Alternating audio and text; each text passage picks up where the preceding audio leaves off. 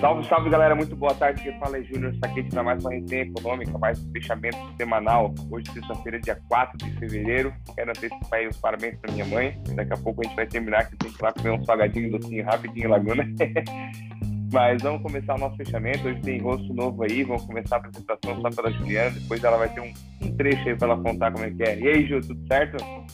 Tudo bem? Boa tarde. Beleza, primeira vez aí, não fique nervosa, fica tranquilo que tá todo mundo em casa. Jean, deu, as car... Jean deu as caras novamente. Fala, Jean. Oi, sumido. é. Tava um tempinho ausente aí, né, cara? Mas a vontade de participar aqui é sempre grande, né? Fechar essa semana aí conversando aí com, com os amigos, com os sócios, falando um pouquinho do que aconteceu a semana é sempre um prazer. Agora é a cadeira cativa do Eber, né, cara? Aqui é que nem jornal, tá ligado? Tem a cadeira cativa de dois e vai ter o pessoal do tempo, o pessoal de outro vai chegando junto aí. Fala, Eber, tudo certo? Reportagem aí? Fala, Júnior, boa tarde. É, nós temos cadeirinha que às vezes é só as duas, né? Mas tem dia que a gente tá mais recheado aí, presença nova, vamos lá. Casa cheia hoje. Casa cheia, pô bolsa subindo, a casa começa a ficar cheia. Né? Daqui a pouco a bolsa começa a dar uma corrigida, começa a ficar só dois, um. Daí tem semana que a gente vai fazer mais, começa a passar mais.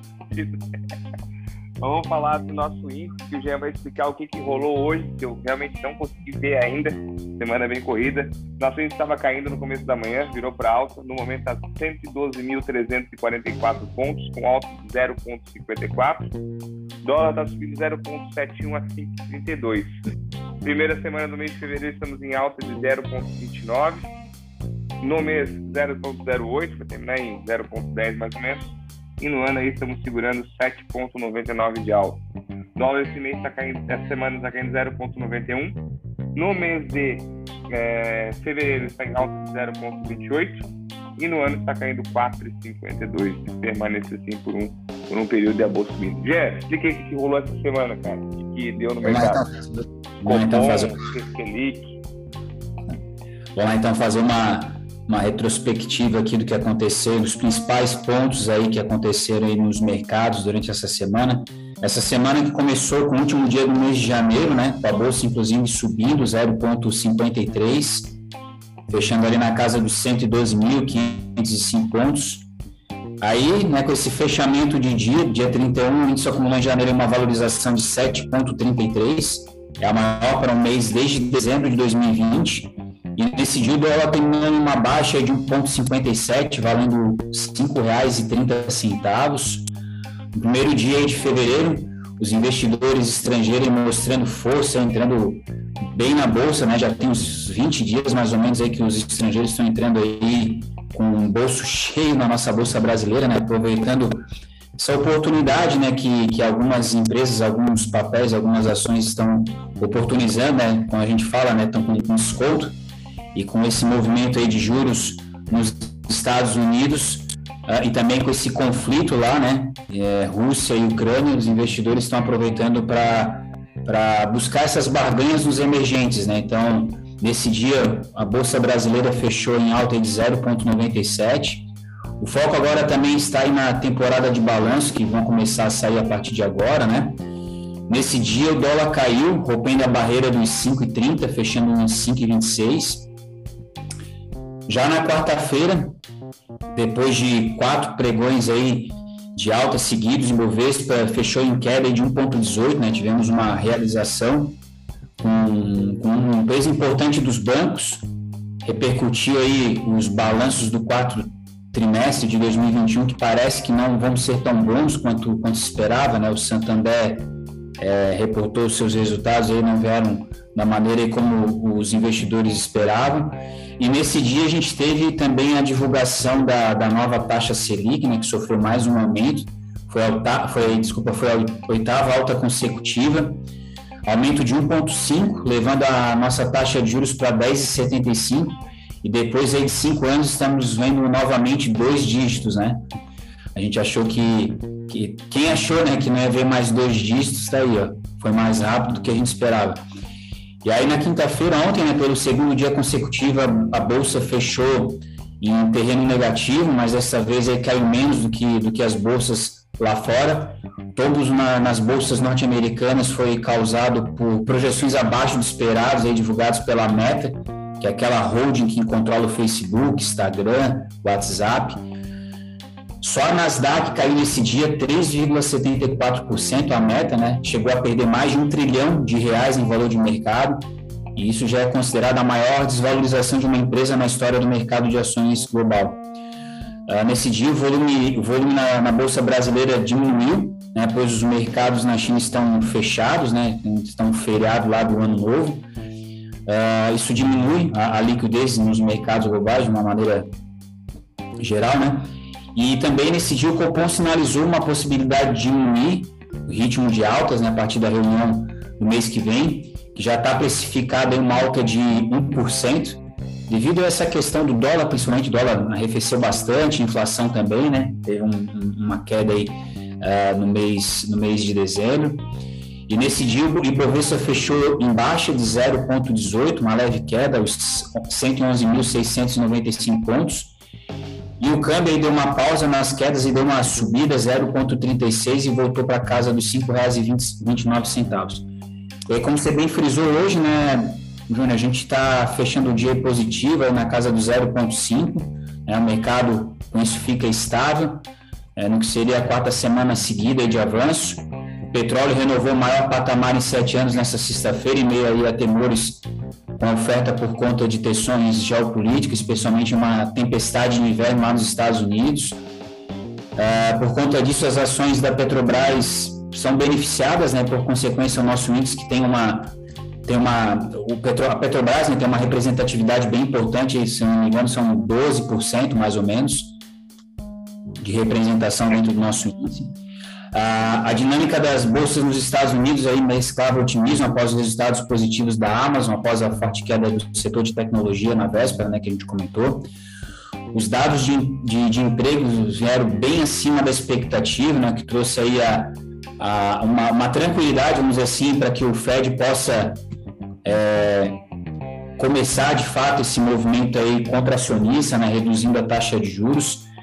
Em janeiro, o mercado de trabalho americano gerou aí 467 mil novas vagas de trabalho, muito acima do que o mercado esperava, que era em torno de 125 mil. A taxa de desemprego subiu a 4%, um pouco acima das expectativas, que era de 3,9%. Já o salário médio americano em hora subiu, subiu 5,6%, acima do esperado. Então seriam essas aí as notícias, né? O que aconteceu de mais relevante nessa semana, Júnior. Boa, Jean. Felipe aí voltando a casa do Egito, o pessoal vai começando a sacar um pouco mais de fundo, vai ficando preocupado, vai voltando para renda fixa, ninguém aguarda, mas em provável final do ano a gente possa aí voltar a ter uma redução, porque não é saudável no Brasil, dois dígitos que a gente não vai, não vai conseguir crescer. Então, mais uma vez a gente ressalta que tudo tem que ter calma e muita paciência assim, para verificar o que pode ser feito, nem tudo às pressas às vezes é vantagem. Então vamos dar uma guardada. Heber, pelo cabelo aí, brother, tá meio assim, a política essa semana deu uma. deu uma chiada aí, cara. Explica aí, cara. O pessoal voltou de férias, voltou com aquele, aquela vontade de fazer alguma coisa errada. Como é que tá aí? Uma bagunça, né? Uma bagunça, eu acho que é mais ou menos por aí, né? É... Bom, mas vamos lá. Essa semana aí a gente teve o retorno dos trabalhos, tanto do STF quanto do Congresso aí, né? É... E, uh, e, o STF já na primeira, primeira, primeira sessão ali, o, o discurso do Luiz Fux foi muito em direção aí, ele pediu muita tolerância, ele disse que ano eleitoral, abre aspas, não há mais espaço para ações contra o regime democrático e para a violência contra as instituições públicas, né? O que pode significar aí um que aquele inquérito de fake news e aquele aquelas investigações todas vão continuar aí nessa nesse ano de eleição, né? Que foi o, aquela última eleição foi o grande motivo aí para essa para essa briga entre Planalto e e STF. Então, e num evento também que não contou com a presença do presidente Jair Bolsonaro aí, logo depois que ele né, descumpriu uma ordem da STF, não foi é, prestar seu depoimento lá na Polícia Federal sobre os vazamentos relacionados às eleições, né, os vazamentos do sistema do, S, do TSE. Então, é, o clima continua meio tenso entre os poderes aí, né? E provavelmente esse ano a gente vai ver mais confusão ainda, porque o presidente do STF já começou o ano falando que, que é para o pessoal amenizar os ânimos. Então a gente já espera que isso não vá acontecer, né? É, essa semana também no STF começa a circular aí um, um, é, um estudo para adotar um prazo intermediário para que os partidos possam formar as chamadas federações, né? Não existem mais as coligações para as eleições, mas os partidos podem se federar junto é, um ao outro aí para disputar uma, as eleições, né? Então, mas isso requer muito, muita discussão e muito acordo, porque a, a federação ela é, vale para o Brasil inteiro, né? Então se o Geraldo Alckmin no PSB quer apoiar o Lula no PT, esse apoio vai ter que ser conjunto também nos estados para governo, né? Então, o que traz muita dificuldade é, para os partidos se federarem, né? Então, e essa essa essa data aí para a federação, ela vai até é, o final de março, né? E, e não casa com a descompatibilização é, partidária que vai até o final de abril.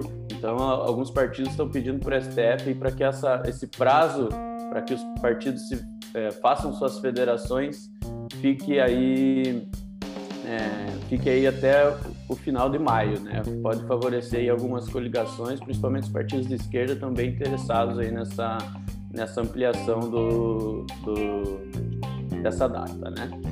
Voltando um pouco para o governo e para o Congresso, essa semana a, a, discussão foi inteiramente sobre os combustíveis aí, né? É, o governo junto com o Congresso vem procurando adotar, vem procurando encontrar uma solução aí para os preços do, dos combustíveis. É, ontem, inclusive, é, a gente estava naquela discussão, na semana passada a gente falou ou vai ser, ou nós vamos diminuir imposto, desoneração de impostos sobre gasolina, diesel, ou nós vamos fazer aquele fundo compensador, né? De alguma forma o, o presidente sente que se ele mexer no preço da gasolina aí ele vai conseguir uma, uma aprovação maior da população aí. Então essa semana isso andou aí, é, a Casa Civil e o Congresso estão estão trabalhando junto nisso. É, ontem o deputado Cristino Áureo do PP é, ele começou a coletar assinaturas para uma PEC que autoriza a redução dos tributos sobre gás e combustível, incluindo gasolina, e que dispensa a compensação exigida pela lei de responsabilidade fiscal, ou seja, nós vamos abrir mão de impostos e não, nós não precisamos arrecadar mais, nem precisa gerar uma, uma contrapartida, né? Que é sempre o que a gente fala, pô, tem que gastar mais ou tem que abrir mão da arrecadação, nós temos que mostrar de onde que vai vir esse dinheiro para fechar a conta no final do mês, né? No final do ano, no caso. Então, o impacto de, de um texto desse chega a 54 bilhões, né? E o, o, e o Ministério da Economia tem se mostrado extremamente desfavorável aí a essa, a essa proposta, né? Porque geraria um déficit nominal aí nas contas do governo, né? É, é, e a sugestão do ministro Paulo Guedes é uma saída, como saída aí para essa situação, uma autorização apenas para o corte de impostos sobre o diesel e também o avanço do, do projeto de lei que altera as regras para cobrança do ICMS sobre os combustíveis, né? Então, qual que é a, a, a grande discussão? Ou o governo federal vai, vai assumir essa, essa bronca, ou a gente vai tentar terceirizar para os para os governos estaduais, né? Que é que seria o mais correto também, porque é o maior peso na gasolina hoje é o ICMS dos estados, né? Mas nenhum governador quer abrir mão de receita e esse é um assunto que sempre cai no colo do presidente, né? Então os governadores estão bem quietinhos, eles querem eles, e eles inclusive trabalhando junto com o Congresso para não permitir essa essa essa, essa proposta aí. Então, terça-feira, provavelmente na sessão da Câmara, aí a gente vai ter alguma novidade sobre essa, sobre essa questão. Né? Enquanto isso, o Lula continua jogando gasolina na fogueira e diz que não não vai manter o preço do combustível atrelado ao dólar, né, como ocorre hoje na Petrobras. Até essa semana, quando ele falou, a Petrobras chegou a sentir na bolsa aí essa, essa, essa declaração dele, né, sobre que ele não manteria esse preço pareado ao internacional.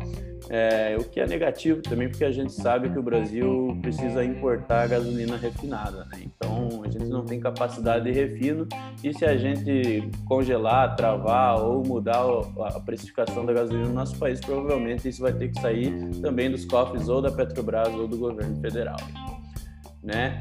É, ontem a ANEL propôs que um socorro financeiro ao setor elétrico, né, para evitar um tarifaço de até 20% nesse ano aí, então, provavelmente isso vai passar também um, um apoio ao setor aí depois da, da, das crises que nós tivemos aí ano passado, né? É, e na terça-feira que vem também nós teremos é, a discussão dos vetos de Bolsonaro ao orçamento, né? Que ele é, é sancionou aí há duas ou três semanas atrás, nós, nós comentamos aqui. Então, provavelmente na terça-feira vai ter é, essa sessão e com certeza vai gerar atrito aí entre o legislativo e a equipe econômica que estão cada toda toda hora, né, falando cada um uma linguagem, né? E para encerrar aí as eleições, um pouco passar um pouco sobre os candidatos e os nossos presidenciáveis, né? A, a Simone Tebet anunciou a Helena Landau como coordenadora da área econômica da sua, da sua campanha né, que eh, em entrevista ela defendeu a manutenção do teto de gastos, revisão de despesas, que é um pouco positivo, né?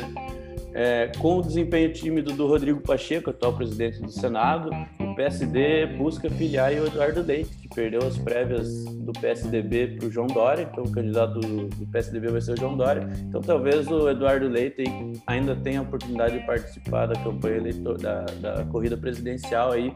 É, através do PSD, que chegou até a flertar com o Lula aí, através do, do Pacheco, até do, é, do Alexandre Calil, se não me engano.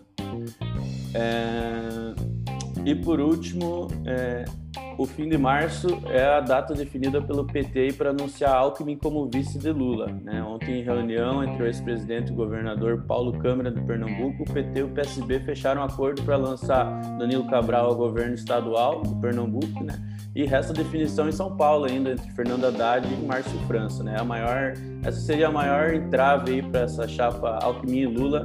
Esse apoio, igual eu comentei das federações no começo do meu comentário aqui, né? Então eles têm que chegar num acordo em São Paulo, ou vai ser o Haddad ou vai ser o Márcio França, né? Os dois partidos com um candidato aí. Então eles vão ter que se eles vão ter que é, falar a mesma língua aí para que possa acontecer essa chapa Alckmin e Lula. Por, por enquanto é só, acho que hoje foi um pouquinho mais comprido, mas os meninos voltaram ao trabalho aí, então a gente tá de olho aí. Boa, Weber, valeu, Weber, obrigadão mesmo, cara. É, depois de falar com a Ju, tem uma curiosidade aí sobre o ano novo lunar chinês, você sabe o motivo da história, mas estava pesquisando aí, começou no dia 1 de fevereiro e acho que é um ano que vai ser bem propício. Mas vamos chegar à ideia do podcast hoje, que é conhecer um pouquinho da história de cada sócio da Siglo. Vamos começar aí com quem fundou. O Jean já. Vai ter um, vai ter um só da ti, né, Jean? Pra gente não falar lá, já tá esperando até o final. Nossas histórias são parecidas. Vai, vai, começar, vai começar com a Ju. Pô, a Ju foi a sócia que até me entrevistou para entrar na Siglo, então acompanhou desde o começo aí a, a abertura da cidade de Tubarão, então é um exemplo para quem está começando no escritório, tem uma gestão comercial totalmente ativa. Então, Ju, conta um pouquinho aí como é que você começou essa carreira, foi de banco, sempre vendeu, o que a Ju fazia antes, fez, decidiu, vai fazer. Explica pra gente Legal. aí. Então, hoje eu tô... Oi? Tudo começou na Tappers. Hoje eu estou participando desse podcast para estar tá contando um pouquinho da minha história. É, sou sócia fundadora da Siglo. Eu trabalhei em bancos durante 10 anos. Trabalhei no HSBC, Banco Real, Santander. E há quatro anos eu resolvi pedir minhas contas e empreender. É, nós abrimos a Siglo em março de 2017 e foi a decisão mais acertada da minha vida, sem sombra de dúvidas. Uh, a gente pegou um time na XP muito bom, é, que era, foi um momento que ninguém, que a XP não era tão conhecida. E, e aí, graças ao relacionamento que eu construí com meus clientes dentro do banco, eles se sentiram confortáveis é, para estar tá fazendo esse movimento junto comigo. Uh, eu lembro que eu tenho um cliente que ele, quando eu fui prospectá-lo, ele falou: Juliana, eu não sei o que é XP, mas eu vou contigo. É, e o que, no, o que mais nos motivou a estar tá fazendo esse movimento é, foi ter, foi viver uma, foi ter uma vida com propósito, né? Eu lembro que eu sempre brinco com o Jean se a gente soubesse que a nossa vida ia ser assim, a gente já já teria saído do banco há muito mais tempo. E essa é uma mensagem que eu quero passar para quem tem essa vontade de empreender, para quem tem essa vontade de, de entrar no mercado financeiro, né? Tem um propósito de vida, é, façam um pipeline, pensem estrategicamente em quem vocês conseguem trazer é, para que vocês tenham sucesso dentro desse, dentro desse trabalho. Boa, Ju. Jean, Ever, alguma pergunta aí para Juliana, para conhecer um pouco mais? Alguma, alguma... O Jean já conhece a Juliana desde sempre, né? eu e Ever, então, um dos, um dos sócios, é, eu e Jean, a gente trabalhava na mesma agência e a nossa vontade de, de sair, fazer algo diferente, ser dono do nosso próprio negócio era muito grande. Então a gente agradece a Deus assim, pela XP ter aparecido na nossa vida, que realmente foi uma decisão bem acertada. É, foi um risco que a gente comprou, porque a gente não, não foi trabalhar no escritório pronto, a gente abriu a XP, a, o escritório assim do zero, né, desde procurar sala, é, ver como é que se instala telefone, é, entender de impostos. Então a gente comprou esse risco e, e foi um risco que deu muito certo. E na época a gente pensava assim, tá, e se não der certo, o que, que a gente vai fazer? Bom, se não der certo, a gente vai ser um profissional muito mais qualificado no mercado e a gente vai ter uh, outras portas abertas para a gente trabalhar. É, mas graças a Deus isso não foi necessário. É, eu tenho orgulho de, de, de ser sócia fundadora da Sigo, que realmente é uma empresa que faz a diferença na vida dos clientes. Boa, Ju. E antes do banco, tu fazia o quê, Ju? Seu primeiro trabalho foi banco já, não? Eu, eu trabalho desde os meus 11 anos de idade. Eu sempre fui estagiária, né? Então, trabalhei em correio, trabalhei em papelaria, trabalhei em secretaria de educação, mas sempre nessa parte, assim, mais de, de, de estágio, sem carteira assinada. E... Mas sempre na parte comercial? Sim, sempre na parte comercial, que é o que eu gosto de fazer. Eu acho que hoje o assessor de investimento ele tem que entender de investimento, óbvio, essa é, é a principal função dele. Isso não vou tirar o mérito, mas eu acho que o comercial é, manda muito. Eu acho que esse relacionamento hoje falta em todos os tipos de setor. Eu acho que tem essa deficiência, de, essa preocupação de é, cliente, fornecedor e tudo mais. Sabe? Ninguém mais está ligando, é só vendendo, é só movendo, ninguém mais faz os clientes, ninguém mais pergunta como é que está o dia, como é que está é, a situação, entender um pouco. Eu acho que é essa, acho que é esse princípio comercial que vocês, como fundadores da Sigo, trouxeram desde, desde o do começo. E a gente tenta passar quem entra agora no escritório, quem está fazendo assim, essa preocupação realmente com o próximo, sabe? Eu acho que pode demorar um pouco mais para chegar no fim, mas a gente vai chegar todo mundo junto com mais força, é, sabe? Com... Eu acho que o grande é, sucesso é, da, da, minha carreira dentro da Siglo deve com certeza ao relacionamento que eu criei com os meus clientes. Eu consegui trazer 90% da minha carteira. Né? E, e, essa, essa questão aí de, ah, de, de ter conhecimento, quando eu trabalhava no banco, eu não sabia o que era investimento. Né? Não, não quero que tá falando mal dos bancos, mas a gente sabe vender CDB e fundos. É isso que a gente sabe fazer.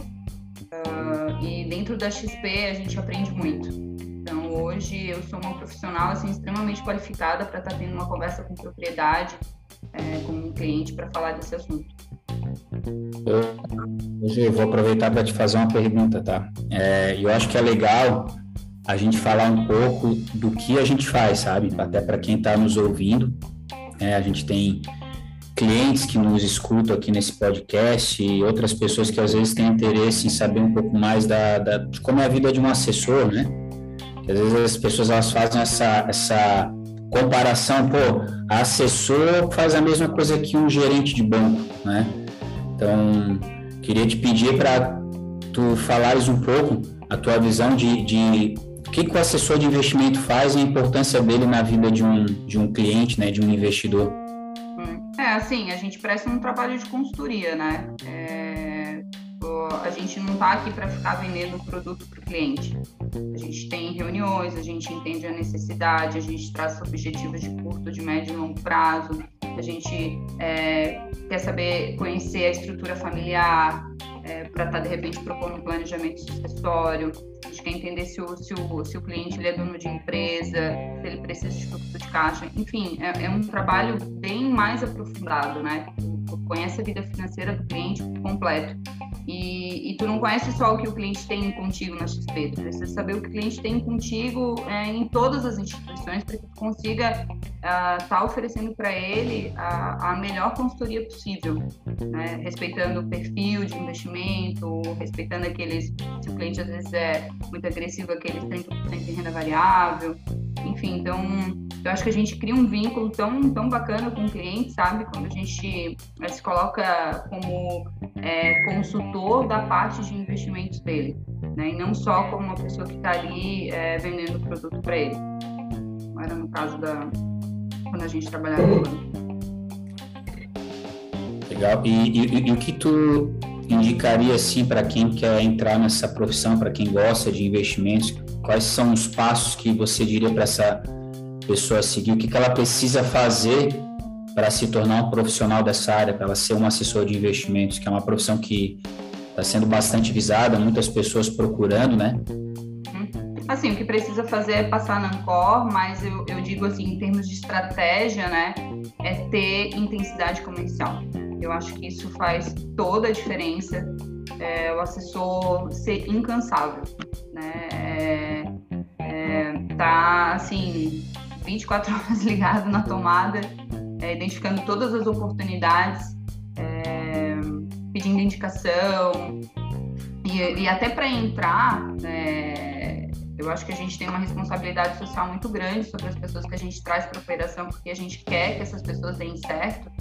Então, eu sempre falo para as pessoas: é, baixa a cabeça, faz uma relação de todo mundo que tu que tu esse relacionamento, de todo mundo que tu pode abordar, porque quanto mais robusto for teu pipeline, mais assertivo tu vai ser dentro da operação, né? E hoje a gente não não está falando que o cliente pode ser atendido somente na parte de investimentos, né? Hoje a XP ela tem milhões de, de, de, de soluções para oferecer para o cliente, né? Câmbios, seguros, empréstimos, agora tem a questão da compra, cartão de crédito. Então. Energia, que gente estava conversando. Energia, exatamente. Então, assim, eu diria que o, o meu sucesso hoje na, na, na Siglo, ele foi muito, ele foi muito atrelado à, à minha intensidade comercial. É, eu tinha uma vontade muito grande, assim, de atender os meus clientes, de fazer negócio e, e claro, trazer resultado para minha empresa. Né? Pô, Ju, show. Acho que realmente essa é a base de tudo. A gente vestir, vestir a camisa, botar a pastinha embaixo do braço, sair batendo perna, não tem como tu voltar para casa sem um negócio. Sim. Isso eu acho que o banco ensinou todo mundo que trabalha em banco já, que é assim, cara, bota a pasta embaixo e sai. Alguma coisa tu vai voltar assinada no final do dia e, e tu vai conseguir. 1% melhor a cada dia, a gente vai evoluindo. Até antes de, de, até antes de começar o podcast, a gente estava é, na Murel aqui na Câmara, né, teve um, tem um programa é, nacional aí de educação financeira nos colégios. Então, a cidade de Tubarão, a gente tem a filial da sigla aqui, é a cidade pioneira, a primeira que assinou o projeto junto com a CVM. Então, vai começar um trabalho aí de, é, de educação dos professores para poder passar essa parte de educação financeira e fiscal. Então, realmente, a ideia é trazer essa educação para daqui a pouco a parte fiscal começar a ficar. O Weber comentou sobre receitas e tudo mais, essa parte de impostos. Então, se o jovem adolescente, o futuro pagador de impostos, souber calcular e souber todas as vantagens, vai ser bom, muito benéfico para a gente. O exemplo é da Previdência Privada, ano passado ficou em caixa aí, gente, gente que perdeu a oportunidade de aplicar em PGBL para ter o benefício, cerca de 150 bilhões de reais poderiam ser usados. Então, eu tenho certeza que esse valor, olha, metade disso falta de informação.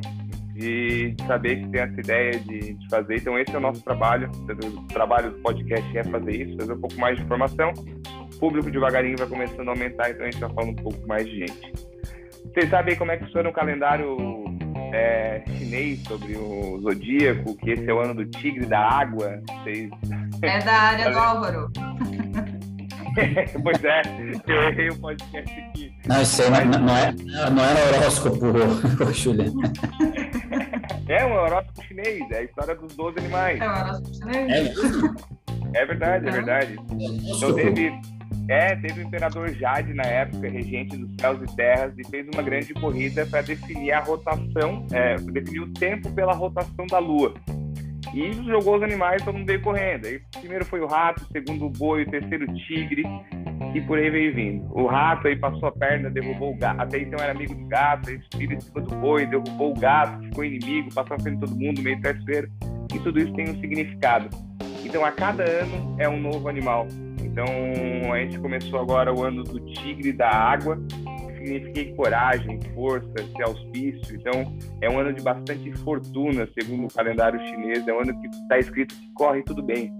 Então, acho que esse é o ano que a gente vai vai dar uma decolada aí na sigla. Acho que todo essa, essa força que a gente vem fazendo há alguns anos, essa parte da educação financeira em todo o país também, que está todo mundo um pouco mais ligado. Está caindo esse pessoal que está falando tanta besteira. Acho que os conteúdos estão ficando cada vez mais mais encorpados, mais, mais, mais sucintos, mais, mais corretos. E essa é a nossa função.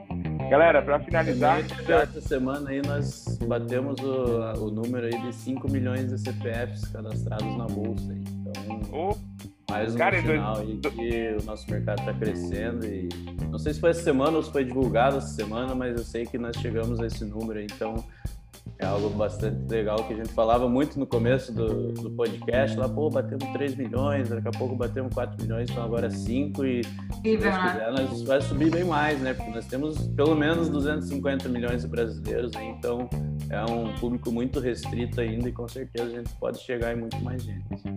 Pô, antes da pandemia era 600 mil, 800 mil, então a gente cresceu 4, 5 vezes mais. Então, automa... é... É, a crise antecipou muito Duas, isso. praticamente, né? A crise gerou uma oportunidade, né? uma oportunidade de as pessoas buscarem mais conhecimento. Acho que esse foi a grande alavanca desse momento aí de pandemia. Né? Ver as pessoas procurando entender mais esse universo aí de investimentos, querer conhecer mais as modalidades. E acho que, sem dúvida, a chave para o sucesso de qualquer, qualquer país, qualquer nação, qualquer nação está na educação. Né? O nosso trabalho a essência dele é a educação financeira, gente. Então, se a gente conseguir educar os nossos clientes, né, ou educar qualquer pessoa que a gente converse aí, sem dúvida a gente vai transmitindo esse nosso conhecimento e essa pessoa aproveitando isso, ela sem dúvida consegue ter algum impacto na vida dela, né? Que é o que a Juliana falou, né? O propósito aqui da sigla, né, se a gente for traduzir aí em palavras mais simples, é impactar de maneira positiva a vida das pessoas, né? Perfeito, essa é a nossa função, essa é a função da sigla educação, acho que a gente tem como propósito e é a gente vai colher frutos lá na frente. Então, se preparar hoje o jovem, o adolescente a votar corretamente, a saber colher, recolher seus impostos, a procurar investir corretamente, daqui a 5, 6, 7 anos as empresas vão estar sendo melhor administradas, vai gerar mais emprego, vai ter empresa com fluxo de caixa positivo. Então, é um trabalho que pode durar 30, 40, 50 anos, mas tinha que começar. Eu acho que o primeiro passo foi dado. Agora, quando bater o carro numa árvore, cai 10 assessor de investimento. tá, tá, tá, tá pingando aí assessor. Tu bate, cada porta que abre, tu vê que é assessor de investimento. Não tá abrindo tudo. É pirâmide, assessor de investimento, tem de rolo em cada cidade. Galera, vamos falar então do nosso bolão. Ju, toma as honras como convidado especial aí. O que, que tu acha que, como é que é, é, é, verdadeiramente um chute, porque tivemos alguns acertos aí. O Jean ganhou ano passado com o maior número de acertos. Não sei o que ele fez ano passado, mas esse ano não tá dando muito certo, porque tá uma bola meio errada de vez em quando. Mas o que, que tu Olha, acha da semana já, que vem? Dei, eu já dei meu palpite pra ti no WhatsApp, né? 113, 467. Não, e é o palpite mais, mais preciso é, até o momento, né? Geralmente ela, cru, ela cruzou, foi a cruzada. Não, foi a cruzada da média móvel de 7 para de 21, cara. Eu tenho certeza que foi isso. Cruzou a média móvel naquele ponto, acho que é esse aqui, na sexta que veio. Isso é que é ter certeza, né, cara? Aí não tem nem como o cliente se sentir, pô, fala, ah, não tem erro, não tem erro. Boa, Ju. E vocês? Mas não sei não se eu não ganhei de novo, hein, Júnior? Eu acho que já. Não, não, tem que ser cravadinho assim, né? 113, é, 111, 500 é pontos é de banda. Fácil. 500 pontos de banda, você pode errar por 500. Por 500, vale. Tá. Tem banda, tem banda, Ju, senão também ninguém acerta isso aí, né? É, não, mas... Jean, o que que tu acha aí, cara? O que tu viu na borra do café? Eu sou um pouco mais conservador que a, que a Ju. Até minha, a minha previsão em relação ao fechamento da bolsa esse ano está entre 120 e 125, a gente está em 112. Cara, eu acho que vai ficar ali nos 112,700 semana que vem. Acho que a gente vai subir um pouquinho só. Boa. Fala, Heber. Tu que é o cara da, da dos acertos, cara. Tu acertou cara, até se não me engano, na carta decimal. Não, se não me engano, tinha chutado 112 dos. É, 112 a semana passada, né? Eu tenho Agora que achar aqui. Não, pode falar aí que eu tô procurando aqui, cara. Vamos ver, mas na. Já, já, já achei, achei. Eu... Tu chutou 112 mesmo, brother. Tu quase aí, acertou. Tu acertou, tu acertou? 112, 2 por 2. Acertou. Ó, oh, que bicho. Segunda no ano já, hein? É isso, que foi, foram três episódios, né? Pô, tá, tá baludo mesmo. Dália, qual é a então, próxima então semana que vem? Não participa nenhum também, né? Então, tu quer, tu quer chutar antes para não copiar meu chute aqui, Júnior? Não, não, não, pode ficar à vontade, cara. Eu vou, eu, vou, eu vou, jogar outra coisa, eu vou postar no, no ouro. então eu vou jogar 114,500. Maltinha aí pra nós. Eita. 114,500, cara. Cara, eu vou ficar no 112 ser bem no 0x0 aí, porque não tem muito número para colocar, né? Com a banda de 500 para dar empate, então a gente não, não consegue confirmar aqui. Galera, queria agradecer vocês, já tá batendo em 6,16. Bolsa fechou em 112,252, dólar 5,32 agora também. Queria desejar um bom final de semana para todo mundo. Obrigado, Ju. Foi ótimo aí. Obrigada, pode pessoal. aparecer, pode aparecer sempre agora aí, porque pô, é sempre bom ver um rosto diferente gente vai fazer um rodízio aí, dar folga pra todo mundo. Vai ser um negócio aí muito bom. bom final de semana, pessoal. É, Heber, obrigado, brother. Valeu, valeu todo mundo. Valeu, gente. Obrigado aí. Bom final de semana. É nóis, valeu.